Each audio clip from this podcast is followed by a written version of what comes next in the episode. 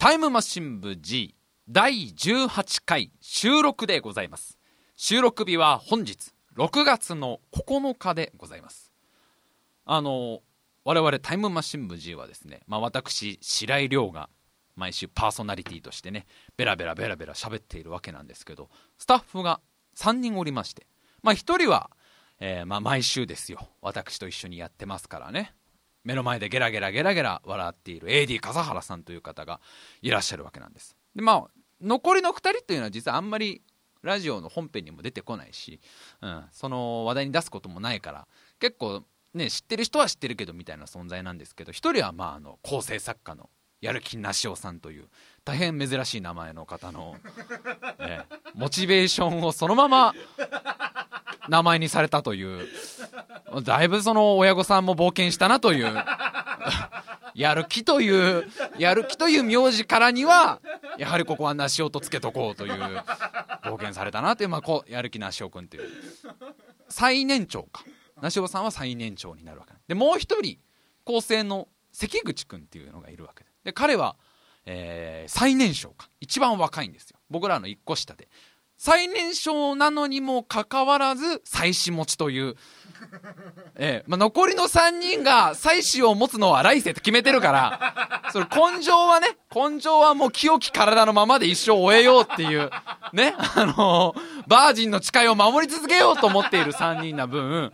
僕はこの最年少の関口君っていうのはまあ最新持ちなんですけど。関口君って男はね映画好きなんです。結構映画が好きで。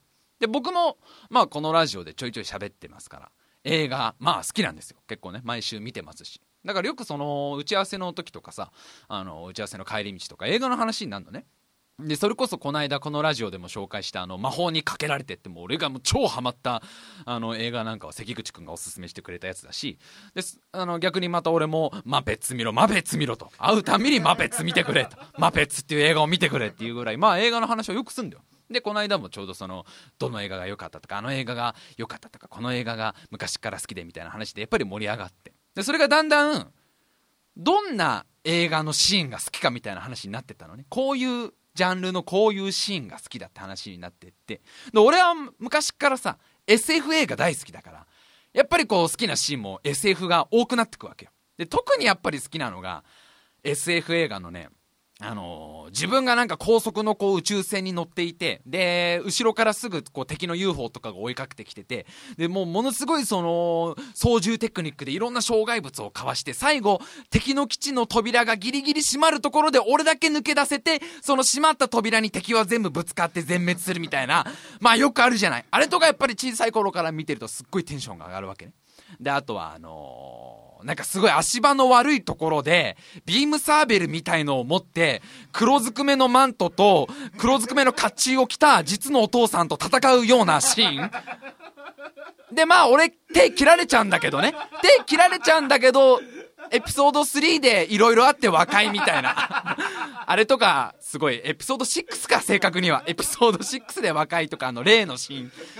ああいうなんかその足場の悪いところでの戦闘シーンとか昔から好きなの。でだから最近だとね、あのー、まあ、最近見た方いるかわからないけど、クラウドアトラスっていう SF 映画がさ、あの、まあ、だいぶちょっと変わった映画で難しい映画だったんだけど、その近未来のバトルシーンとか近未来の逃走シーンがすごい良くて。やっぱりワクワクするのね。ああいう CG の近未来都市のシーンがすごい好きなわけ。であとはやっぱアクション映画が好きだからアクションのその特にガンアクションみたいな。ガンアクションでもなんかこの割と渋めの主人公なんかあのー、普段は普段はあのコンビニのアルバイトなんだけど実は裏の顔は殺し屋みたいなさ。あのいい例えが見つからないんだけどスーツ姿で戦っちゃうようなタイプのわかる？筋肉ムキムキの、あの、筋肉ムキムキでジャングルで弓矢とか撃つタイプじゃなくて、割と普段は普通の人なんだけど、こう、アサシンの時だけ黒ずくめのスーツを着て戦う二丁拳銃のシーンとか、それちょっと渋めのガンアクションが好きだっていう話に、こう、どんどんどんどんなってったの。だけどね、昔から僕は映画が好きだからさ、その割とまあ SF 映画のあれが好きだとかアクション映画のあれが好きだとかフィクスエレメントのあそこが好きだとかジャッジ・ドブレッドのあそこが好きだとかゴーストバズダーのあそこが好きだとかいろいろ言うんだけど小さい頃からやっぱり自分のことをよく分かってるからどんなにそういうアクションスターに憧れても俺はああいうアクションをする機会ないだろうなと思うわけ。それはそうじゃなかなか実のお父さんがまさかデススターの司令官だなんて。お父さんはずっとあの、僕は公務員で学校の事務をやってると思って、で、お父さんから教わってたのに、まさかお父さんの裏の顔はデススターの、あの、思考、思考なる人だったなんてってならないじゃん、なかなか。だ小さい頃からやっぱり夢見るのは、そういうアクションスターを夢見るよりは、大体 SF 映画とかアクション映画には必ず一人はいる、すごい頭の切れてるやつで、コンピューターとかにすっごい詳しくて、こう肉弾戦とか銃撃戦はできないんだけど、こう、自分の持っているモバイル PC とかで、主人公たちをサポートするみたいなのがすごい憧れるわけ。まあ、よくあるのがさ、なんか、ここの扉が開かないから、えー、マイクなんとかしてくれとか言ったら、俺に任せなとか言って、すごいスピードでこうタイピングをして、なんか、扉を開けたりとか、俺の作ったこのコンピューターウイルスで相手の司令部を麻痺させるから、その間にケビン、お前は乗り込むんだみたいなことを言う。ちょっとそのなんか、あいつは天才プログラマーだとか、あいつは天才ハッカーだみたいな呼ばれる、ああいうキャラクターが一番俺は自分に近いものを感じるし、一番小さい頃から、なんか、かっこいいなとか思うわけよ。ね。で、まあその話をこう、関口くんにしたら、関口くんがなんかその、だいぶ人を小馬鹿にした顔をするわけね。だいぶその俺のことを見くびった顔をしているわけよ。俺のこの小さい頃からのこの熱を聞いて。ああいうそのコンピューターにすごい精通しているキャラクターが好きでその俺もこうねあの自分の名前の前に天才プログラマーってつけたいと。天才プログラマー白井っていうようなキャラクターにすごくなる妄想するっつったらすごい人を小バカにした顔するの。俺のことを小馬鹿にするのはいいけど、俺のこの好きなビジョンまで馬鹿にしないでもらっていい？で、なんでそんな、あの、さっきから関口くんね、こう、人を小馬鹿にしたような顔してんのっつったら、白井さんと。白井さんがその好きな天才プログラマーとか、天才ハッカーっていうのは、僕みたいな、本職のプログラマーからしたら、完全にお門違いですと。完全にもうあれは、フィクションの世界ですよと。っていうなんかちょっとよくわからないことをおっしゃるんですよ。まあ、実はこの関口君って男は、まあ、某大手 IT 企業のプログラマーなんですけど、なんでもその現場のプログラマーから言わせれば、ああいうその絶対開かない扉のパスワードを、なんかケーブルをつないでモバイル PC でカタカタやって開けるとか、そういうことじゃないですから。天才プログラマーっていうのは。みたいなことをなんかね。なんか、おっしゃ、だそんなこと言ったら、じゃあ、すごい忍者ってなんだよって話じゃん。本当の忍者の人から言わせたら、そういう映画の中の忍者は違うって話になるじゃん。本当の忍者は亀じゃないもんとか、そういう話になるじゃん。なんか、関口くんのそのロジックなら、本当のすごいミュータントは別に目からビーム出ないしとか、そういう話になるじゃん。本当のすごいミュータントは別に手から爪出ないですしとかさ、ミュータントの方言うかもしんないじゃん。本物のミュータントの方は。けどなんかその関口くんはさ、そう言いながらもさ、なんかちょっとクスクス笑いながらさ、まあまあいいと思いますよ、そういう、そういうあのフィクションを大事にするともいいと思いますけどただ、まあ、あれは本当の意味の天才プログラマーじゃないですけどねみたいなことを言ってね、まあ、その日は完全に喧嘩別れですよ。その後の打ち合わせも全く進まずに 僕は納得がいかないと。納得してくださいの。をもうその応酬で終わらなかったわけ。でやっぱりねその夢を見ていたお年頃ですしね。やっぱりどっかしらでそういうなんていうの？天才プログラマーとかがさ、本当にその、米軍の特殊部隊とかに一人はいてさ、あの、なんか、かっこいい活躍をしてくれてるんだと思いたいじゃん。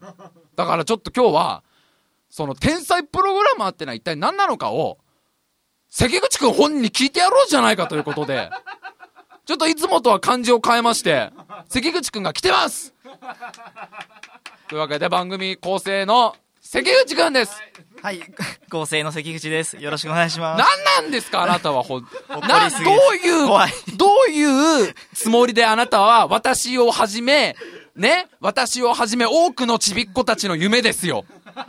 その、アメリカのね、SF 映画とかアクション映画を見て育ってさ、いつか僕たちもああいう世界に行きたいなと思って、でも僕はシュワちゃんほどの筋肉はないと。ね、スティーブン・セガールばりのなんかよくわからない人を持ってないと。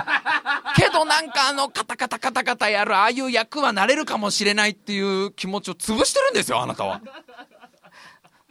まあいいですあれに憧れるのはもちろんいいんですけど い実際いると思っちゃってるんで。フ もうそれまんまこの間と同じことをおっしゃってますよね。ァンタジーですから。まんまあのあなた一週間前のあの軽い喧嘩の打ち合わせと同じこと言ってますよね。試合さん別にいいんですよと。いいんですけどあれをいる本当にいると思っちゃってるのはまずいですみたいな。マックの事件ですね。そう、え、じゃあね、あの、まあ、今日はだからね、あのーまあ、たまにはね、私一人で喋るんじゃなくてね、せっかくね、こう、構成作家も二人いるわけですしね、まあ、スタッフはいるんだから、ちょっとね、まあ、こういう会があってもいいんじゃないかなと思うっていうのが2%ぐらいと、やっぱり全国の、ね、やっぱり体育会系になれないけど、いつか僕もヒーローになりたいちびっ子たちのこ思いを背負ってますから、ちょっとまあ、現職プログラマーの方に聞く、まあ、本当の天才プログラマーとは何なのかという話を、はい、今日はやっていきたいなというところなんですけど、はい、まずちょっと聞きたいのが、あの、まあ、僕、全くその、なんていうのかな、コンピューターとか詳しくないし、はい、ましてやもうね、IT 業界なんか、まあ、全く私は疎いわけですよ、うん。ね。そういう人間からすると、プログラマーっていうもの自体がいまいち正直なことを言えば、正直なことを言えばわからない。プログラマーっていうのは、あの、キーボードをすごいスピードで打つ人。っていうイメージで今まで。あの、きプログラマーというのは、あの、家に行くと壁がもうパソコンの配線で埋め尽くされてて、で、そこの配線とかをかき分けると、こう9個ぐらいのモニターの前でカタカタカタカタやっているイメージで、僕は、まあ、主にアメリカの SF 映画ですけど、そっから来てるんですけど、プログラマーっていうのは厳密にはど、どういうものなんですか？プログラマーっていうのはもうとっても単純です。パン屋さんの仕事は？パン屋、パン屋さんの仕事？はあれですよ。あの、バイキンマンが襲ってきた時に、ファンタジーが強いババイキンマンが襲ってきた時に戦う、戦うやつを、戦うあいつを全力でサポートするのがパン屋さんですよ。あいつはね、あいつはダメだっつってんのに、ダメだっつってんのにね、もう胸突っ込むことしか頭にないからね。だからほら、顔濡れるじゃんそうなった時に、あのー無関係のあの女と、ね、親子、親子なんだか恋愛関係なんだかよくわかんないあの女と一緒に、一緒になんか、一緒に何かを作って頑張るのがパン屋さんの仕事ですよねファ。ンタジー好きなの嫌いなのって あの、絶対車検通らねえよっていう車に乗ってるのがパン屋さんですよね。あの劇場版だとね、海潜ったり空飛んだりいろんな活躍をする。あれがまあパン屋です。パン屋さんは、パン屋さんは美味しいパンを作って、あ最後正解が出た。その美味しいパンはあいつの顔になって、でもあいつの顔も美味しいパンで、だからカバとかがお腹を減ったらその美味しいパンを食べる。だからパンを作る人ですね。正解です。はい。長かったです。けどはいそうです。よかったです。パン屋さんパン作る人ですね。はい、プログラマーっていうのはプログラムを作る人です。プログラムを作る人って、まあ、ぶっちゃけ言うと、まあ、そこはなんとなく、そうなんじゃないのかな もしかしたら違うかもしれないから、みんなには言えないから黙っておこうって大体15年ぐらい前からずっと思ってましたよ。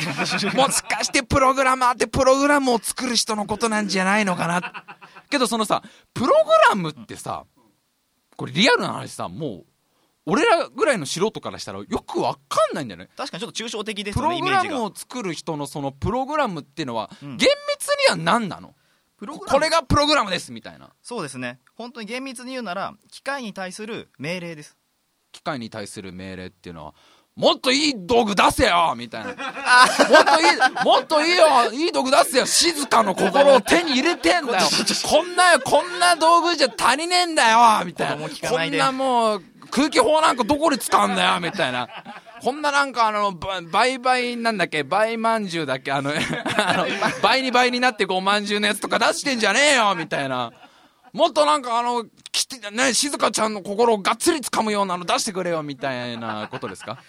違いますそそういうことじゃないですそういうことじゃないです。ファンタジー批判やめましょう ファンタジー批判をしてるつもりはないですよ、ファンタジー批判。そういうことだと思っじゃあ、もう、もしもボックス使えばいいじゃない。もう全部済むから。そういうことじゃないですか？終わっちゃいます1話でそういうことじゃないですか？そういうことじゃないです機械に対する命令。はいもともとは機械というのはなくて、うん。人間がいろいろ頑張って自分の頭で考えてやってたんですけど、うん。ちょっとそれだけだと時間がかかりすぎちゃうとか、うん。あとはもう難しくてできないっていうこととかが出てきますと、はいはい。まあ、僕なんかもそうですね。もう因数分解でもうギブアップですからね、ええ。因数分解でああもうこれは暗号なんだなっていう。ああもうこれはもう昔のドイツ軍とかが使ってた暗号なんだなっていう感じでもうギブアップをギブアップをしていましたから。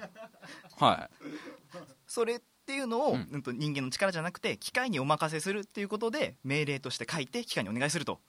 じゃあさ例えばさあのーまあ人間だとすごい難しい計算とかいろいろあるじゃん。そうですね。それこそさその宇宙の星々がさまあ、あいつら動いてるらしいんだけどね。いやまあこれはどうかなと思う。僕はあんまり信じてないんだけどどうやら星って動いてるらしいんだけどその星の動きっぷりを計算する時とかの計算とかってさ、はい。多分人間がやったらさその算数ノート何枚必要なの、ね、何冊必要なの？みたいな。ジャポニカの算数ノート何冊必要なの？っていう計算が必要じゃん。でそれを機械にやらせようってのは分かるの。なんとなく、はい。機械の機械でそういう計算をやった方が天文学的な数字とかのね計算になれば多分簡単だろうしね。あの機械に任せれば多分人間のその労力とかも使わなくて済む、人間だったら50年かかる計算がコンピューターだと2秒で済みますとかってのは分かるんだけど、そのどういうことを組み込んどけば計算ができるのかとかいまいち分かんないんだよね。どういうことを組み込んでおけば？そう。そうなんかじゃあえっ、とどういう例えをすればいいのかな。リンゴリンゴ500個を買いますみたいな。リンゴ500個を買った時たけし君は2000円持ってました。八百屋さんに「帰れバカ野郎この野郎」って「500個なんか買えるわけねえだろ2000円で」って言われましたみたいな問題が出てきたとするじゃん、はい。たらさそのなんか500とか2000円とかさその店あの八百屋さんの旦那さんの怒りメーターとかをいろいろ入力するわけじゃん。そこの元の計算みたいのを組み込んどくのああいうのって。あそういうことですね。このこの例えばじゃあこの計算は、えー何何々足す何々引くかける何々イコールはこういうなるってなったらその何々は人間たちが入れるけど、はい。その足すとかかけるとかを最初に設定しとく人みたいなイメージ？そうですね。で使う人っていうのは自分の所持金とじゃあ買いたいリンゴの数と例えばじゃあ単価とか、リンゴの値段とかっていうのを入力してボタンポチッと押すと結果が返ってくるみたいな。ああじゃあそのなんかあれだその専用の電卓みたいのを作るようなイメージだ。そうですね。えなんかもうちょっとこう現実の僕らに わかりました。急にふわふわした 俺も喋っててこれふわふわしてんなみたいな。いらないですからねそのツール。プログラムってはい。ゲームとかだったら分かりやすいんだけどね、はい。なんかあのー最初の村から隣の村まで行く間にモンスターがどれぐらい出てくるかを決めとくみたいなとかプログラムになってますよね。合ってます。ああいうのは分かるんですけどもうもうちょっとこれもプログラムあれもプログラムみたいのってあるなんかあるんですか？じゃあ例えば僕で言うなら、うん。僕はあのインターネット業界のプログラマーなので、うん。あの Facebook とか Twitter とかはいはいはい。あれを作っているのが僕です。マジ？マジ？関口ザッカーバーグ？ザッカーバーグじゃねえ。ザッケザッカーバーグだってた。ザッケローニはザッケローニと今。ザッケローニと あの人が合体してるけど俺の中で。ああれもあれもプログラマーの仕事なん？そうですあの関口君はじゃあツイッターとか作れんの？結構作れると似たものでいいのならばすぐにあ作れると思いますああいうシステムみたいな。じゃああのなんかこういう140文字でいろんなこの自作のポエムとかを入力してツイートってすると それがタイムライン上にもう絶対に朝見たら後悔するってって自分の中のいろんなものがあるんだけどそれがツイートでこうタイムラインでずらずらずらずら流れちゃって誰からもリツイートされなかった時の寂しさみたいなのがツイッターだと僕はね僕の使い方だとそんな感じなんですけどそのなんかタイムラインが流れる仕組みとかを作るのもプログラマーなんそうですね。なんかじゃああれだ結構幅広すぎてこれがプログラムですみたいのは難しいんですか？ね例えばじゃあ白井さんが言ってくれれば僕がそれはプログラムですというのは答えることができます。DMM で無料サンプルのボタンを押すと急に。リオのリオの微乳が揺れる映像が流れる仕組みっていうのはあれどれぐらいのプログラムが働いてるんですか？あれはまあその動動画を流すプログラムが流れていて。説明しますか？リオのその綺麗な微乳が揺れる揺れるその揺れざまとかもプログラいやいやそれはリオの頑張りです。そこはリオのリオの体型維持の努力ですか？そこはそこは違うんだね。そこまで万能じゃないです。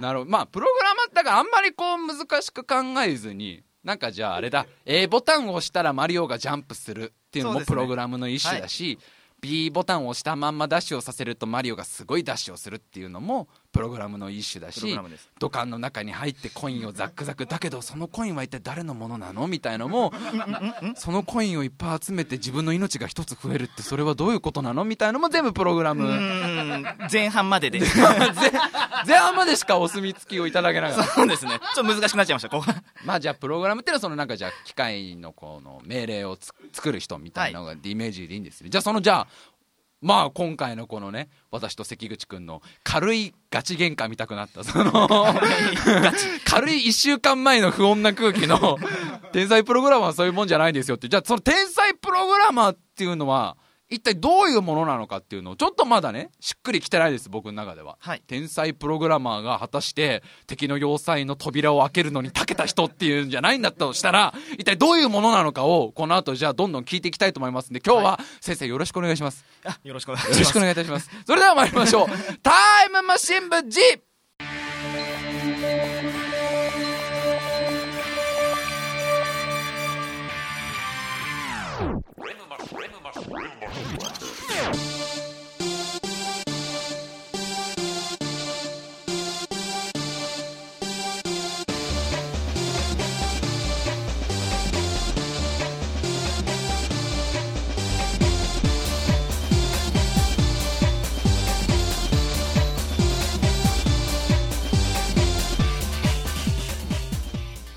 今週も始まりましたタイムマシン部 G お相手を務めさせていただきます白井亮でございます。そして目の前に座っているのが構成の関口です。よろしくお願いします。関口さん、緊張されてるじゃないですか。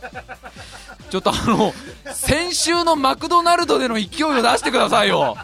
僕には構成だけやらせてくださいあなたこそそんなね全然喋ってやりますよぐらいの気概が僕は感じられたのあのにめ時はねテンめションが上がっちゃめちゃくちゃ緊張されてるじゃないですか。大丈夫ですって。まあ今日はね、まあ、関口君にそのプログラマーから見た天才プログラマーとは。あの現実逃避者から見た天才プログラマーとはではなくてまあ実際に現場で働いて、まあ、毎日ね関口君はまあプログラムをしてるわけじゃないですかそういう実際のまあ内側から見て本当の意味での天才プログラマーっていうのはこういうものなんですよっていうのを、えー教えてもらおうという企画なわけでございますけど、じゃあまあさ関口君、まあ、天才プログラマーって何なんですかって聞かれたらじゃああなたどう答えるんですか？すごいあの可愛い女子高生に聞かれたらあなたどう答えるんですか？変な要素入れないでください。黒黒髪の黒髪のロングヘアの色白ですごい。でもちょっとスポーティーな部分もあってねちょっと健康的な子があの聞かれてきそんな子に聞かれたらどうするんですか？今プログラムを勉強中の女子大生に聞かれたら東京に行って少し垢抜けたのかな？ちょっとこう髪の毛も明るくなって着ている服なんかもちょっと大人っぽくなったその子に聞かれたらどう答えるんですか？すいません。ちょっと格好つけちゃいますそこは、そこは格好つけ、そこは大、そこは格好つけの要素入っても大丈夫ですよ。関口先生、あ、先生なんて言っちゃった私、みたいなことを聞かれたら、どうする天才プログラマーってどういう、どういう人のことを言うんですかって。バイトで知り合ったんだけどね、そのことはね。バイトの後輩なんだけどね、そのこと。一緒にパソコン買いに行こうみたいな話からね、そうなった時に、どうご、ね、天才プログラマーっていうのは、まあ、じゃあ、どういうものなんですまあ俺みたいになれよ。そこは今、そこは今、関口さん、あの、女子高生の方に比重がいっちゃいましたよ、今。あじゃあ知らあ知らあちょっとすいません今のは、今のは女子の方に、ね、あの、女子の方に比重がいっちゃったので、あの、企画の趣旨がその、どうすれば、どうすれば女子大生を落とせるかみたいな企画に今、あなた、あなた急になっちゃう、あなた今完全に奥さんに聞かせられない放送になっちゃったじゃないですか、今完全に。これまずいですそれまずい。いやいやないですこれまずいよ、もう、う子供も1歳になったばっかりだったのにね。すいません盛り上げようと思っただけ家庭崩壊だよもう。天才プログラマーっていうのはじゃあ関口君の中ではどういう人のことを言うの？そうですね、えっとまあ、僕が考えるになんですけれども、うん。3つタイプがいると思ってます。天才プログラマーには3つのタイプがいると、はい。じゃあちょっと1つずつ教えてくださいよ。はい。1つ目、ん。天才タイプ。関口さんあの、いあのーごめんね。一応俺もね一応俺も義務教育を終えてねあの高校もちゃんと勉強してたしね。あの、まあ、大学は行ってねえけどな、うん、あのよあのバカにしてんのか俺確かに。確かにおかしい。バカにしてんのかと。お前小学校何年生の国語のねテストだと。天才プログラマーって何なんですかって。俺が俺の中の天才プログラマーってのはもう主人公たちがもうダメだってなった時にもうダメだってなった時にハッチの扉を開けるあいつのことだよ。すげえわかりやすいよ。女子高生だってうなずくよ。あああいつのことねみたいな。GI 上のあいつのことねみたいなことを言うよ。この間テレビでやってたしみたいな。天才プログラマーとはきと聞いてね天才タイプですっていうのをちょちょもうちょっとちょっと掘り下げてもらっていいですか？もうちょっと噛み砕いてもらっていいですか？その天才天才タイプっていうのはちょもうちょっと説明してもらってくださいよ。はい。天才タイプっていうのは、まあ、僕が思うに、うん。えっと普通の人とかだともう本当に魔法みたいにどう動いてるのか全然イメージすら湧かないようなものっていうのをん。作れてしまう、ほうそのもうイメージすらこのサービスどういう風に動いてるのかわかんねえなみたいな、はい。もうその仕組みもわかんないみたいな。組みもわからないえじゃあ逆に聞くけどさ、はい、その関口君っていうのはもうプログラマー歴もう 10, 10年ぐらいになる。10年もならない？8 8年年。8年です。そこの2年大事なんだね。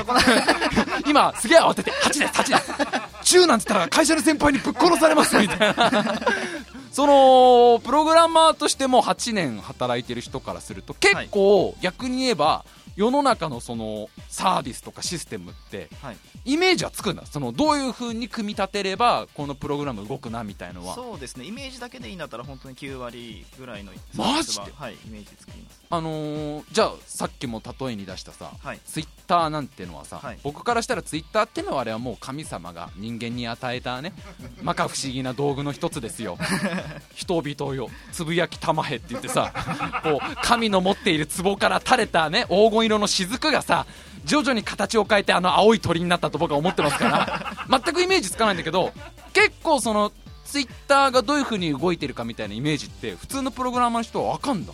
多分そうですね。1年目だとどうかわからないですけど、まあ、うん2年目3年目ぐらいになってくればわかるんじゃないですか。それはすごいね。あこれは多分こういう風にじゃあプログラムのなんかあの言語って言うんでしたっけ？言語であってましたっ言け語でやってます、ね、言語をこうねアリオリハベリマソカリをこう組み込めば ねラ行変革活用をこううまくね組み込めばあのー作れるんだなみたいなイメージできるんだね。そうなんですよ。じゃあそのイメージがもうできないレベルのものができちゃう人がすごい。そうなんですよ。そこまでは比較的努力でどうにかなるんですけれども、うん。そこから先はもう天才のみぞ知る領域。どういうふうに動いてんだよこれみたいな。じゃじゃ聞くけど、はい。その関口君のこの長い長い人生の中で、はい。もう28年間ね妻子も持っていろんなことがあったこそのこもコミュニティにしますか？あの催眠オナニーにも失敗したやめましょう。28年間、まあ、催眠オナニーは仕組みが分からなかったわけですけど。あのその次の日に後輩に気を使われたとおなじみの まあ、催眠オナニーに関してはちょっと僕らのタイムマシン部2を聞いていただいた方がね分かりやすいかなと。その関口君の28年間の人生の中ではい。これ仕組み分かんねえやってのあった？なんかいろんなウェブのサービスとかさいろんなコンピューターの仕組みとかで。これはちょっとイメージ俺つかないかもっていうのある？そうす例えばじゃあ有名なサービスで言うと、うん。Google マップとか。Google マップはほで Google マップって地図のでしょ？地図のやつあれそんな難しいの？あれはすごいと思いますよやっぱそうだよね。一歩一歩歩いてね。ちゃんとこう ちゃんとこう全部記録してったんだよね。僕らはプログラマーです。すごいすごい大変だったんでね。いい直輔で合ってた。今ぼんやりした歴史知識を出そうとして今今ちょっと躊躇して笠原に聞いたけどいい直輔で合ってたっけ？みたいな。もう聞いちゃったらボケとして今成立しねえんだけどなこれな。大変だよ。地図作るってのはもう並大抵のもう努力じゃないからな。だしかもあんなもうすごい空と高く飛んでねそれをかカメラでそれを撮るなんてのはもう大変なことですもんね。あ人一人が飛んで撮ってる 思い出。そうでしょあれ。ねローでできた翼で。ローででリスキーな太陽の熱で溶けちゃったんだよね。あの歌あれ。ああいつでしょ。あいつが頑張ったんでしょ。そういうとこじゃないの？じゃないじゃないです。やめてください。Google マップそんなにすごいの？あれはすごいです。なんじゃあちょっと何がすごいかっていうのを軽く伝えた方が、そうまあまあすごいんだろうなってのは分かるけど、はい。俺からすると Twitter も Facebook もその Google マップも DMM の無料サンプル動画も割と結構 全部全部分からないし 全部分からないからこそその Twitter が分かるんだったらリオのおっぱいの揺れ具合と Google マップの機能はなんとなくこう分かるんじゃねえのみたいな感じはあるんだけど Google マップはどどういうとこが難しいのじゃあれはですね地図の情報っていうのって膨大なわけじゃないですか、そうだね。日本列島全部の、うん。あれっていうのをあんなサクサクスマホレベルであのスピードでサクサク見れて、うん。かつ近くに寄っていくとどんどん大きくなって最終的にはストリートビューになって。そうね。そのねその何？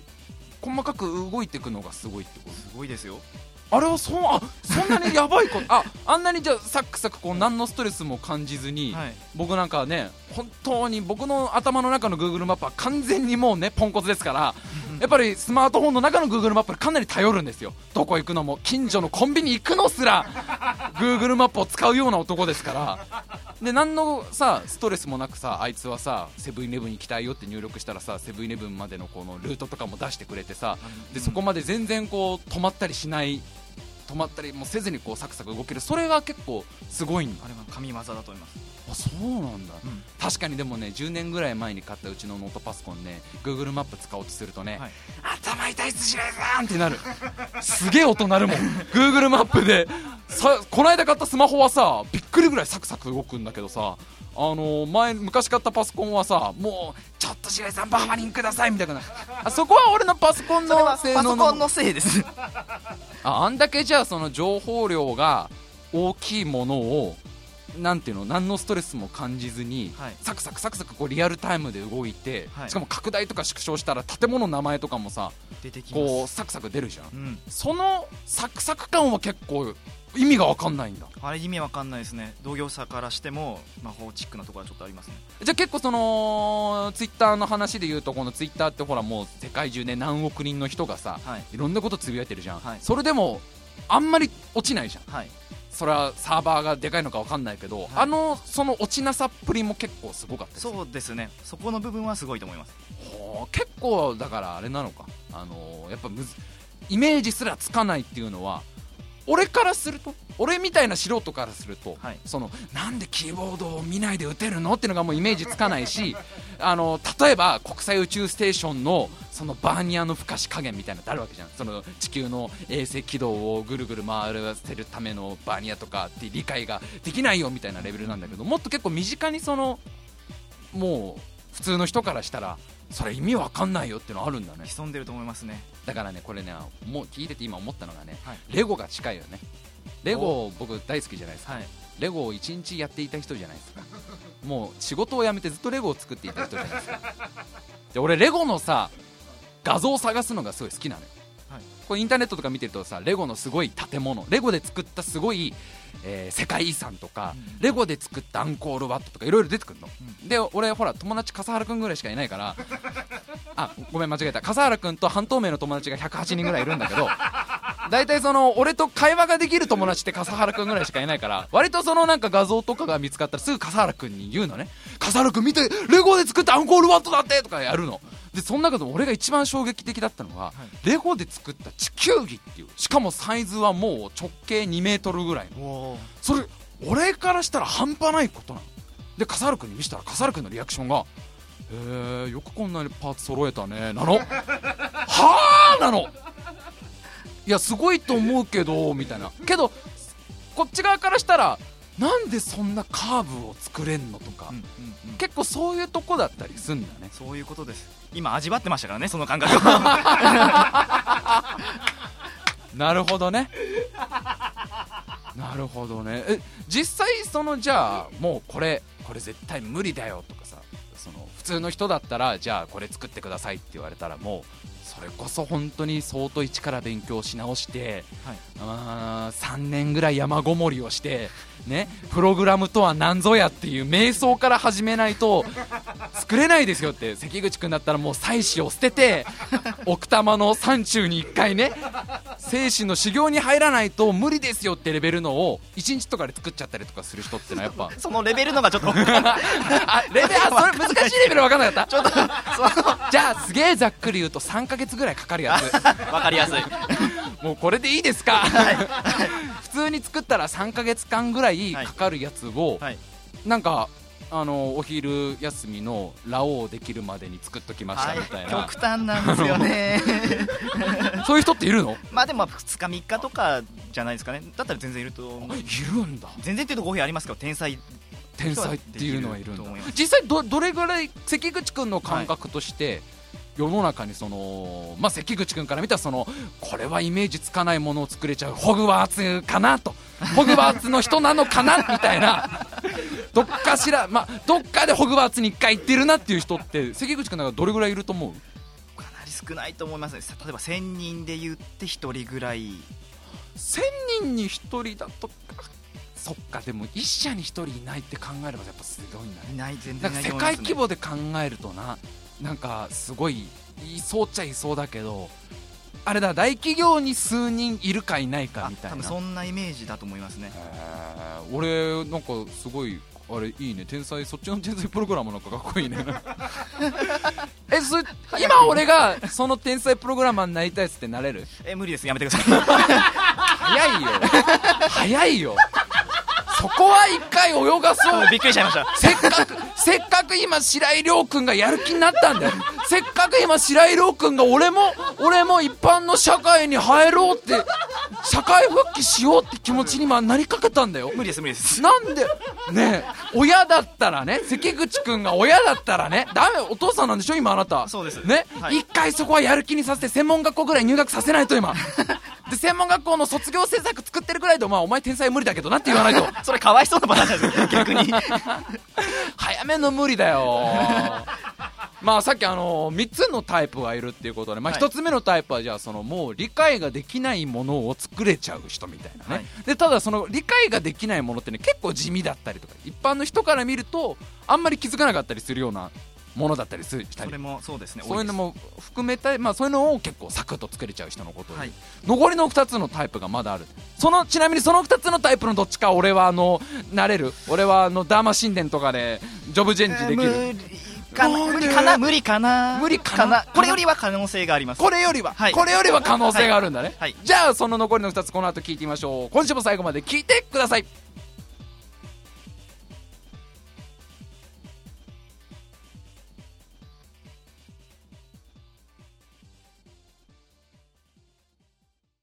伊能忠敬じゃん。笠原くんもう、やる気なしおくんに今すごくこう、久しぶりに書いたホワイトボードでダメ出しをされたよ。なんで笠原くん俺に嘘つくの？伊能忠敬じゃん、Google マップを作った人は。日本中歩いて Google マップを作った人は、もう、いい直輔は暗殺されちゃった人でしょ。頼むよ、俺ん中の漫画日本昔話じゃなくて漫画日本の歴史は笠原くんだからね。えー、じゃあ残りの2つのタイプということで、まあ、それ、ちょっと天才タイプは、もうちょっと俺が聞いてても、なんか、はい要はあれだよね。もう理解不能なレベルの人ってことだよね。そうですねどう、こう、どう努力、努力すれば、そうなれんだよ、みたいな。ちょっと難しいところですねもう、プログラマー界のジミー・ヘンドリックスみたいな。大変わかりやすいですね。大変大変わかりやすい。じゃあ残りの2つのタイプ、じゃあ、ちょっと2つ目お願いしますよ。2つ目アンテナタイプですアンテナタイプっていうのは頭にアンテナがついちゃってる。いろんないろんな電波を受け取っちゃう。いろんな電波を受け取っちゃうタイプの。確かに。見ようによっちゃ天才ですけど。見ようによっちゃまあ一分野では天才って言われたりしますけど。そういう方のことですか？そうい。う方のことではない。そういう方ではないです。どちょっとアンテナタイプって具体的にちょっとお願いしますよ。アンテナタイプというのは、はい。プログラマー業界のうん。最新情報っていうのを常に取り入れてる人ほうほうほう。最新情報最新情報っていうのはなななんかあの週刊プログラムとか出てんの？週刊プログラム？なんか月間プログラムとか。なんかあの毎月毎月のプロねこのデュなんとかディアスなんとかゴーニのプログラムを買い続けると あれだあれ。毎月毎月ついてくるプログラム C 言語を組み立てるとこんな素敵なプログラムができるよみたいな。そういうなんかあ出てんの？そういうこと？まあまあでもちょっとちょっと違うかちょっと違うのか。ちょっと違うのか。なんだっけあれね、あるよね。2年間ぐらい買い続けると、最後とんでもないでっかい船の模型とかできるんだよね。ただあれ総額10万ぐらいかかるんだよね。あれ、ああいうのを毎週撮ってる人？毎月撮っないないですからねそういうことじゃない。ちょっとそのね、プログラマーのその最新情報っていうのもうちょっとね、教えてくださいよ。そうですね。プログラムの最新情報っていうのは、うん。まあ、そもそもなんですけど、うん。実は、えっと、プログラムっていうのって、うん。一から全部こう言語を使って書いてるってイメージしているかもしれないんですけれども。もちろんしてますよ。もう全部こう打ち込んで毎日カタカタカタカタカタって一から書いてるんだと思ってましたけど実は違っていて、はい結構そのパーツの既存のパーツの組み合わせっていうのも多いんですねあーうんそれはなんていうのそのなんか細かいプログラムの組み合わせみたいなこと要はそうですね。例えばですけど、ううんんとサムネイル画像があります。ちっちゃい画像があります、はい。でそれをクリックすると、えっと、画面いっぱいに画像が広がってある俺がよく行く画像サイトとかそういうのいっぱいある。画像何の画像そうするとその小さいサムネイルの時は結構可愛いじゃんと思っても拡大すると結構そのな肌荒れの感じとかが分かっちゃってあ拡大しない方が良かったかもみたいなある。ある。あれあれを知ってるんです、うん。ちょっとなんかなんかよくわかる。すごくなくなって俺がよく見るタイプのサイトでよくあるそういうの。時々拡大できないのがあるんでね。それはそれで残念だったりするんだけど。ほうほうああるねで例えばですけど、うん。まあうん、とちょっと難しいプログラムとか、ううんんと普通の人だと、うん、これどうやって作ってるのだろうなっていうようなプログラムとかっていう時も、うん。このアンテナタイプの子いると、うん。あそういえばそれ昨日発表されたあのプログラムとか使えば簡単にできちゃうんじゃないのかなとかっていうのが出せる。あーその一一部分これを使えば簡単だよみたいな。そうですそうです。えじゃあそのサムネイルの小さいやつから大きくするやつとかっていうのも、はい。それ一からサムネイル画像を大きくするプログラムを作るんじゃなくて、はい。それだったらこの昔のね45年前に作られたこのプログラムを使えば どの字で45年前のこのサムネイル伯爵が、ね、妻を捨ててまで妻を妻を捨ててまで私はこのこのこのこの画像を大きくしたいんだみたいなこの無料サンプルの画像を大きくしたいんだって作ったその紙に書いてあるやつですねプログラムが。そう紙。にまだ紙に書かれてた。えそれってさ何インターネット上とかに普通に置い,、置いてあるっていうか配られたりしてる配られたりしてます。それ結構使っちゃっていいんだ？そうですね。いろいろ規約とかあるんですけど、うん。まあ、それを守れば。はあ。あじゃああれだその今すぐじゃあ例えばさっきのその Google マップを作りたいってなった時に、はい。一から全部それを作ったら、はい。もう伊能た忠敬かみたいな話になってね。言えましたね。伊能忠敬プラスコロンブスかみたいな話になってくねマルコ・ポーロもどっかに入らない。マルコ・ポーロ的な要素も必要だけどそれだったら結構だってアメリカの地図はもうあるよとか日本の地図はあるよとかでそのサクサク動くシス、ね、プログラムもあるよみたいな組み組み合わせれば結構サクッとできちゃうし。そうですね。そのそれ1週間前に出たよみたいな。それ、あれ3日前に出たあのープログラマー月間プログラマーネクストにのの付録の、ね、4月号の付録で応募者全員サービスのやつで もらえたよみたいの知ってると強かったりするんだ。そうなんですよ。それでもさあのーちょっとまた私の、あのー私の業界の話をしていいですか？あのーまあ、レゴで全く同じことが 言えるんですけど、すいませんねちょっとあのちょっと難しい話になるかもしれないんですけど例えばレゴとかでも、あのー最新のパーツを知ってるか知ってないかって結構強くてあの大きでかくてね。なんか画像とか見ててすごいなと思う人は、普通に作ったらまあ作れないであろう螺旋階段の家とかあとそのレゴで作った大きい大きい恐竜とかさはい。その一からパーツを組み合わせたらすごい難しかったりとか、そのティラノサウルスの爪の部分とかって今まであったパーツじゃそのシャープのシャープの鋭い感じは出ないしあの生き物らしい、ね、躍動感出ないのにそのパーツ使うんだみたいな人とかってやっぱすごい人なのね、あうわそれ考えなかった。うわまさかこの間2ヶ月前に出たレゴの消防車のあのはしごの部分のあのパーツをまさかティラノサウルスの爪に使うとはみたいな。そういうこと？いやこれ悔しいんですけどめちゃくちゃうまいんですよ。大正解なんです。でしょ？でしょ？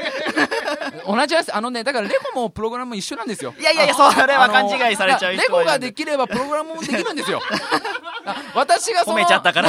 あのフェイスフェイスブック2を作る日も近いんです私が。ねフェイスブック Z を作る日も近いんですよ ええ、いいねをね、いいねを自分で何回も、何回も自分でいいねを押せるっていう、Facebook Z の凄さ。自分で写真アップロードした後、そこに全部自分でずっといいね、いいね、いいね。あと、オートいいね機能があるからね。なるほどね。あ、それはでも、あれだね、なんか実践的な感じがするね。そうですねすごく。うんなんか一人いるとやっぱりすごい、かなり強いです強そうだね。はいなんか、それはどうなんですか？実際にはいるんですか？結構。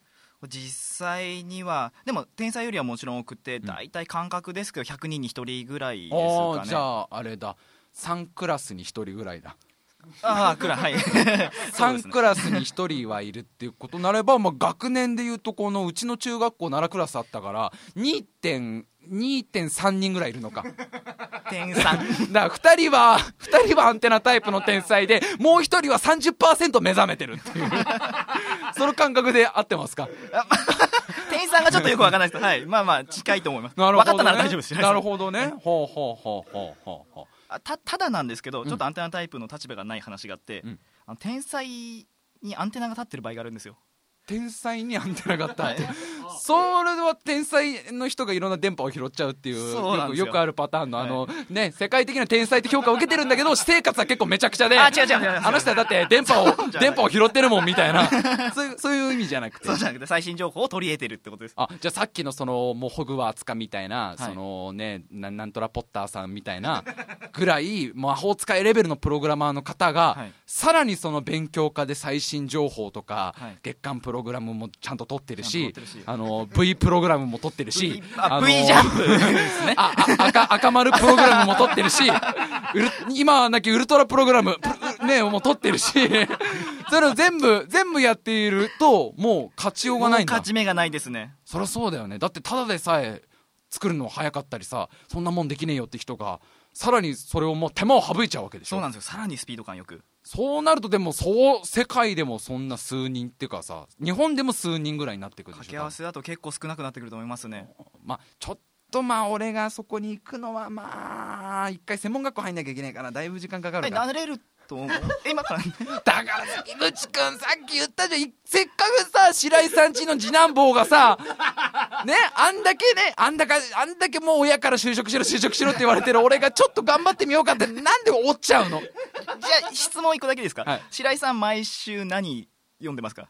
毎週読んでるもの、はい毎週読んでるものジャンプマガジン、チャンピオンで、はい。あと毎月ホビージャパンでしょ、はいあと電撃ホビーも読んでるし、あとあれだあの毎週ファミ通もちゃんと読んでる、ファミ通はい。うん、あとニュートン。あと2とあちょっと。びっくりしちゃった。なんでそこびっくりするんだよ。すぐ無理ですってニ言おうとしたんュートンですけど使ってるもん。ちょっとそこでブレんだよニュートンでブレんだよ。ニュートンで。ちょっと可能性を感じんだよ。ニュートンだって関係ねえんだろ？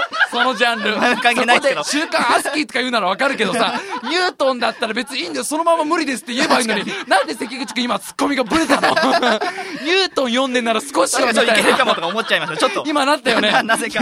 ニュートンならそこまで否定できないみたいな無理です。す。みません。ブレました。無理です。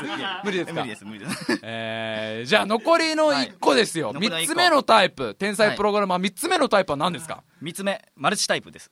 マルチタイプ、はい。マルチタイプっていうのはあのマルチタイプ商法的なその、ね、おじいちゃんおばあちゃんとかを集めてねなんかあのいろんなお茶とかね 買わせるタイプのそういうやつ。そういうのが上手い人の。すごいプログラマーですからちょっとそれらおじいちゃんおばあちゃんの心をプログラミングする的な。うまいこと言わないそういうことじゃないですか。違う違う。そういうことじゃなくてマルチタイプっていうのはどどういう人ですこかれはですねもうあのちょっとすごいって言われたければこれ目指しちゃいましょうってやつです。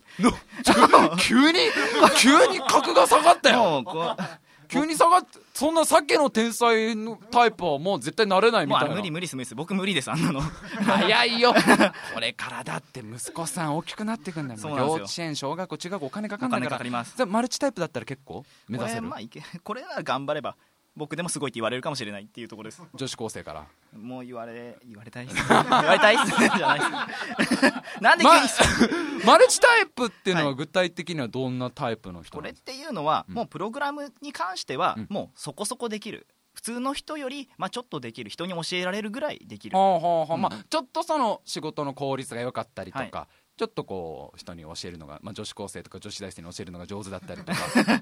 そそれぐらいのレベルではい。大丈夫、ほうほそうれくらいでいいですと。だからそれと掛け合わせてマルチに例えばアイデアがあって企画力があるとか。ああなるほど。もしくはそのプロジェクトをうんうまりうまくスケスケジューリングしてうん回せるとか、うんうんうん。丁寧に、うん、と教えるのがうまいからうーんと後輩が育てられるとか掛け合わせができるそそれさあのそれさちょっといい、それさすごいちゃんとした社会人じゃん。それ言ってしまえばあのすごいちゃんとした社会人マルチタイプです それあの関口君そのあの3つのタイプって言っちゃったからとりあえず感がすごい今あ僕には感じられるんだけど。2個じゃ弱いから。2個じゃなんか2個じゃなんか決まりが悪いから。それってあれでしょ？あのよくできた先輩ってことでしょ？要は。言われてみれば。それってあれじゃん。あのまあまあまあまあ敵の要塞の扉も開けられるけど銃撃戦もできるよみたいな。ですであの宇宙船のパイロットもできるしまあまあモテるしみたいな。なんかそういう感じでしょ？うんはいそうでした。マルチタイプだから別にね、それは結構、でもあれか、今まで聞いた中で一番実は会社に必要だったりするっていう。そうかもしれない最後インパクト弱えな順番でしたね全然順番、全然そんなデズスターの爆破を止められる人の方がすげえよ。マルチタイプで、マルチタイプで反論されてもよ。それだって仕事ができる人だもん。天才プログラマーじゃなくて単純に仕事ができる人だもん。弱み見せちゃった。まあね、まあどんな、どんな会社にもね、何でもこうまんべんなくできる人ってのは一番ね、重宝がられたりするからね。そうなんです。しかもまあ自分の努力次第でね、はい。そこが慣れたりするからね。なるほど。なるほどじゃねえよ。飲み込んでくれませんか？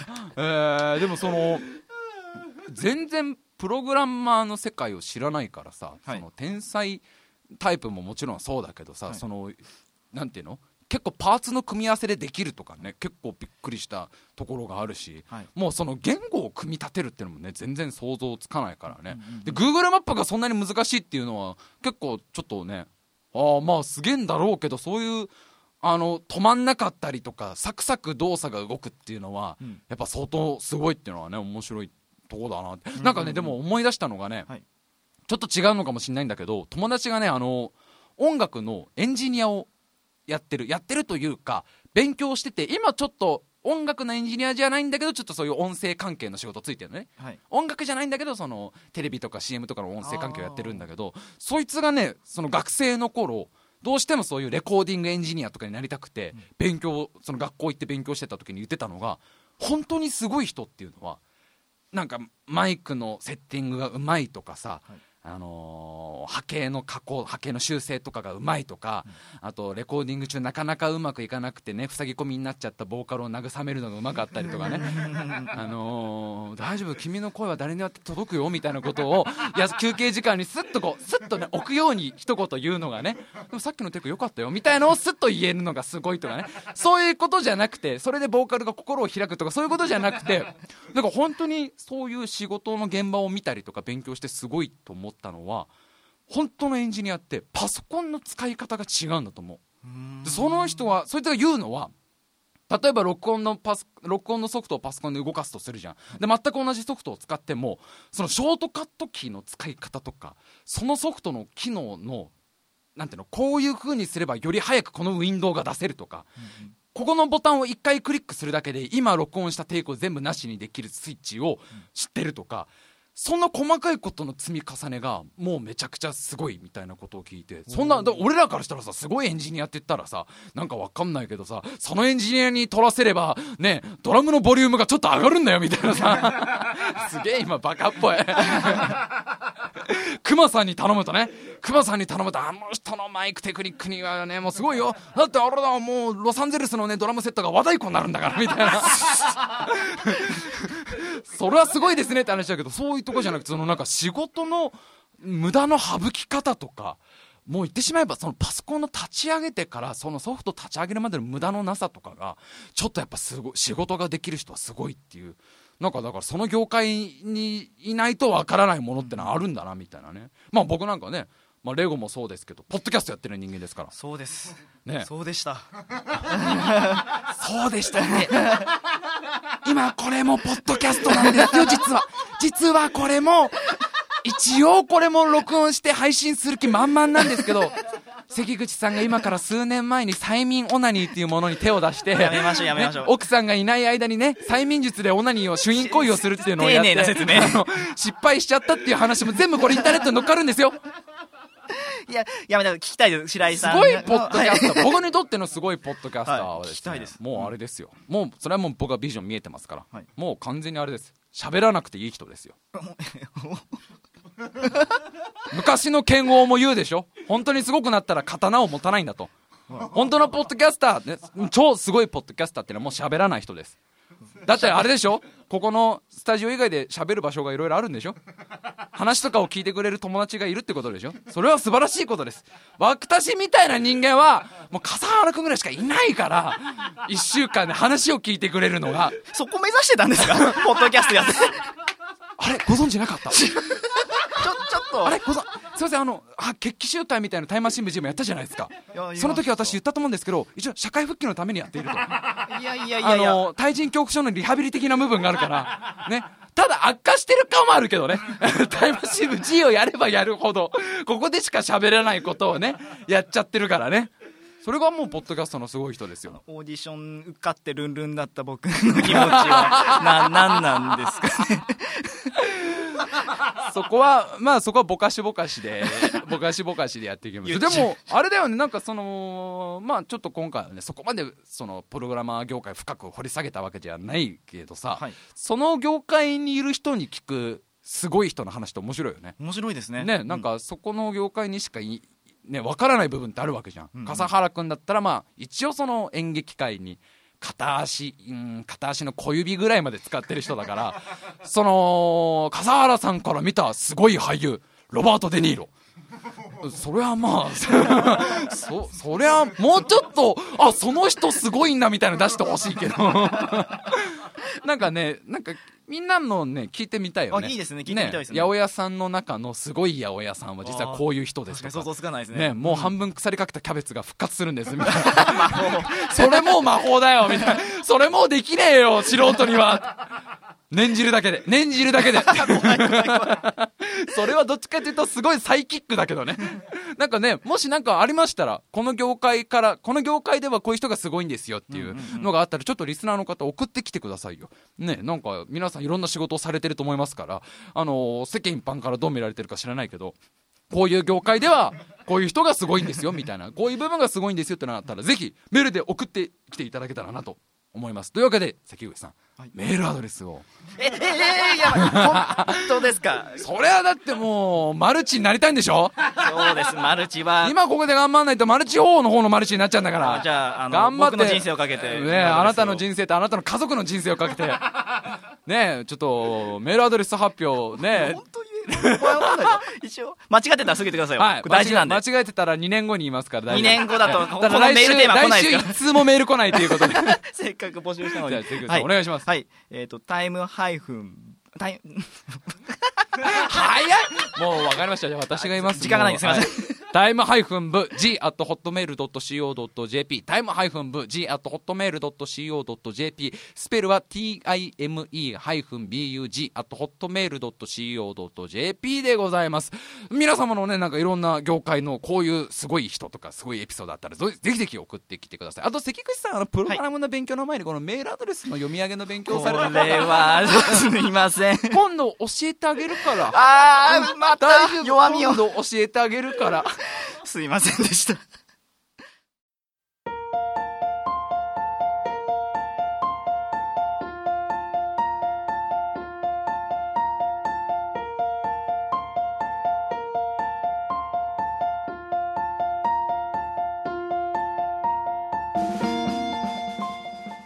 さあ、今週も長々と喋ってきたわけでございますけどね。まあちょっと今週はね、ちょっといつもと変わりましてね、まあこんな風に賑やかにやったわけですけど、あの関口さんはもうはい。今後はやっぱりじゃあその自分がなれると思っているそのマルチのはい。プログラマーを目指して、そこ目指して。今すごい努力をされているということで、はい。あの催眠オナニーの方の努力は、その話もするんですか？あれそこ、そこは、そこは閉じといた方が。あれはですね一応後日談話すとあのリスナーの方からこうした方がいいよとかってアドバイスが結構結構来て来てたね。